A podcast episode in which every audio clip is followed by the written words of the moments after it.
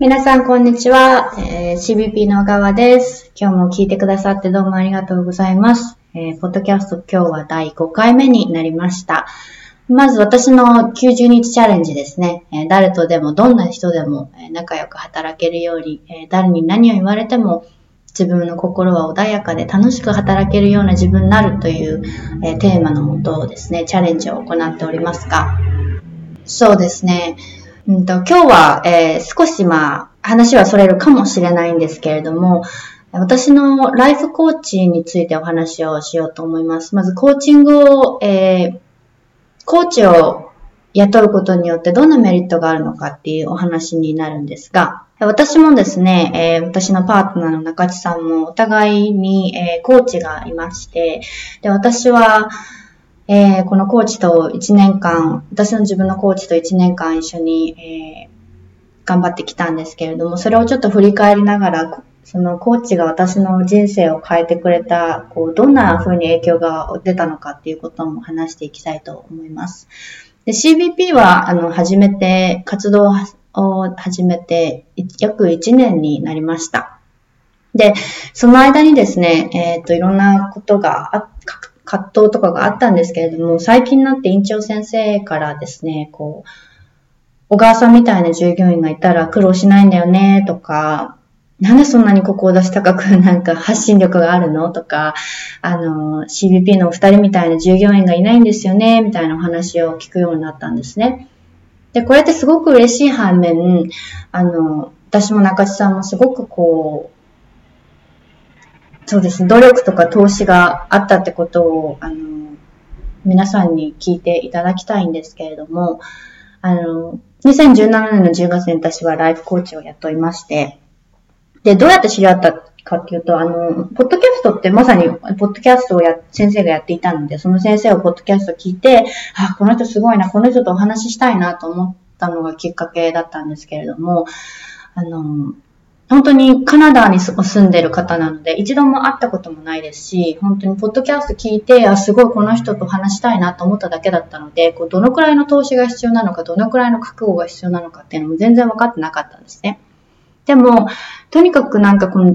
その時はこう出産した後で自分のやりたいことも全然できなかったし、もうとにかく疲れ、新生児の手世話をしてすごく疲れていたし、なんかこう、獣医業界にとってためになりたいと思いつつも、実際何をどう形にしたらいいのかっていうのも全然わからなくてですね、とにかくもう途方に暮れていた時期だったんですね。で、このコーチは、お子さんも3つさんにいらっしゃって、すごく、あの、志も高くて、何よりも、あの、もう、末期の癌をですね、あの、克服して、今もう元気にされてる。私よりちょっと、ちょっとだけ上なんですけど、35とかだったかな。すごく力強いママで、もうこの人なら信用できるって思ったので、お願いしたんですけれども、実際何をしたかっていうと、この1年間のプログラムで、えっと、まあ、学習なんですが、先生とお話しする時間があって、その、ズームで、オンライン上であるんですけれども、そこで結局こう自分の悪い面とかを木彫りにしたり、こう何をこう向上させたいのか、どんな分野をどう変えたいのかっていうことをですね、とにかく洗いざらしに、えー、出していって、で、自分一人で問題を解決できるように、えー、未来に、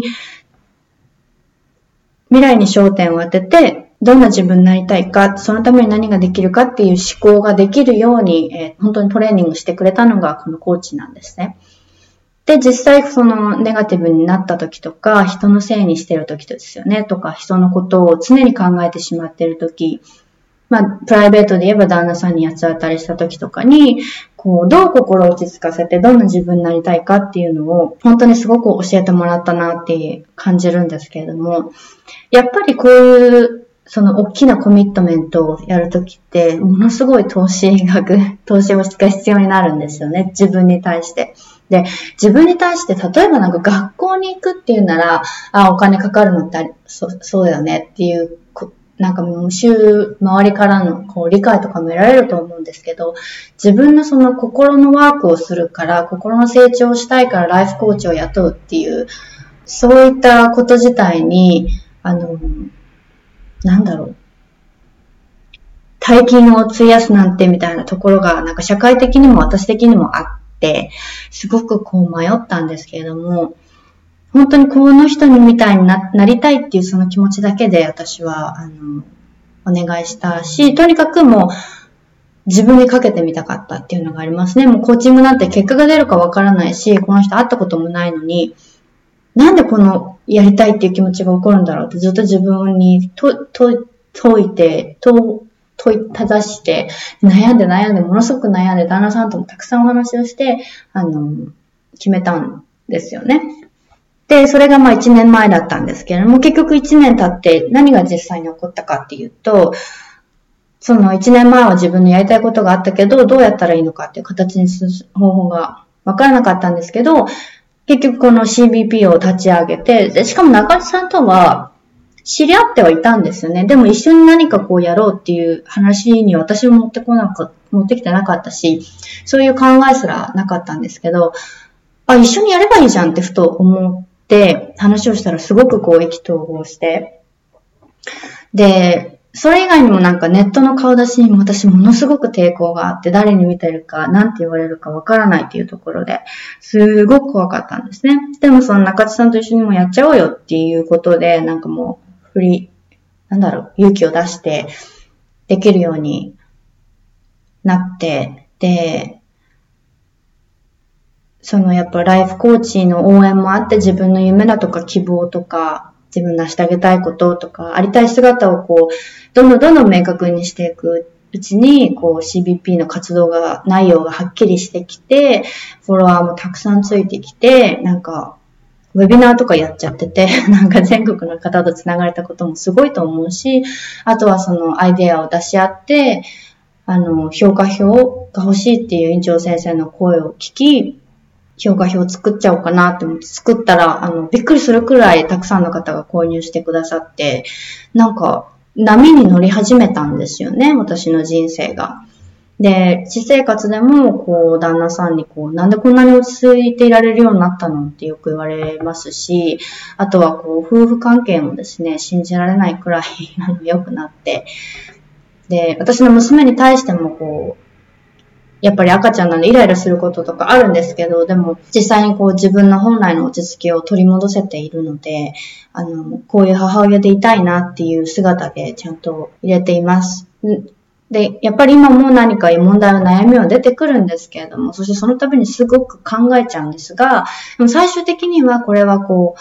神様からのある試練なんだと、乗り越えられる試練なんだ。じゃあどう乗り越えていこう？私はこれから何、これから何を学べるんだろう？何をこう成長できる、どんな風に成長できるんだろうっていうことを考えられるようになったんですね。その結果、こう、ただ愚痴を言って、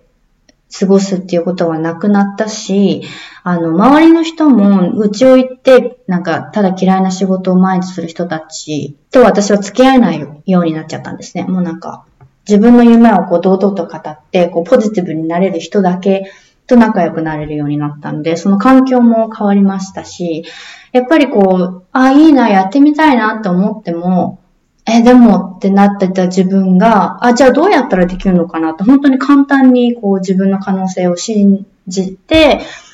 こうプランを立てるっていうところまでポジティブに考えられるようになったんですね。で、まあ今実際にあの私のコーチのお手伝いを私して、してるんですけど、1年経って。で先生のクライアントさんに、こう、グループで、こう、ウェビナーをやったりだとかして、あの、コーチングをする機会もいただいてます。本当にこの、こんなになるなんて思ってなかったので、びっくりして。あとはこう、VSJ サミットですね。11会議にもあの、スピーカーとして呼んでいただけるようになりましたし、あとは、獣医師の情報サイトでベッドピアっていうのがあるんですけれども、そこで毎月コラムも書かせていただいてます。で、そこからあの CBP の活動を知ってくださる方もたくさんいらっしゃって、こんな感じで本当に自分でも信じられないくらいものすごい変化が1年であったんですね。で、やっぱりこう、一年こうやってみて思ったのは、コーチングって本当に自分への賭けだなと。なんか、エステとか、エステとかと一緒だと思うんですけれども、自分が本気で取り組めば必ず結果は出ると思うし、あの、心の中の変化だから、数字ではあの実際に表せないかもしれないけれども、でもこう、自分の心が平和で、こう、充実感に溢れた人生を送れているから、私にとってはもう、もうこのコーチには一生感謝したいし、あの、人生変わった経験をさ、変われたっていう経験をさせてもらったから、もう投資額の元、元取れてるとかっていうよりも、むしろもうなんかその金額に表せられない価値、まさにプライスレスですね。で価値ができたので、こういうことが、あの、可能なんだなっていうことをで、私もその、そこのコーチとの1年契約が終わった後に、今後どうなりたいかなって思ったら、やっぱり私はこういう影響が与えられる人になりたいなって、誰かのそのコーチングを通して誰かの人生がすごくプラスな方向に変わって、あの、その後の人生、彼女や彼らの人生がもう、すごく楽しくなるように、楽しめるような、こう、少しでもこう影響を与えられる人になったらすごく幸せだなと思って、これが私の今のビジョンとなり CBP の活動を続けさせていただいてます。だから今後もこのどんどんコーチングとか学ぼうと思ってますし、自分にできることを何か常に考えていこうと思っております。えー、そんな感じで、えー、90日のチャレンジもですね、えー、このコーチとも一緒に、え、習ったことを実際にあのアプライしながらやってきてるんですが、はい、そんな感じです、今日は。皆さん、お聞きいただいてありがとうございました。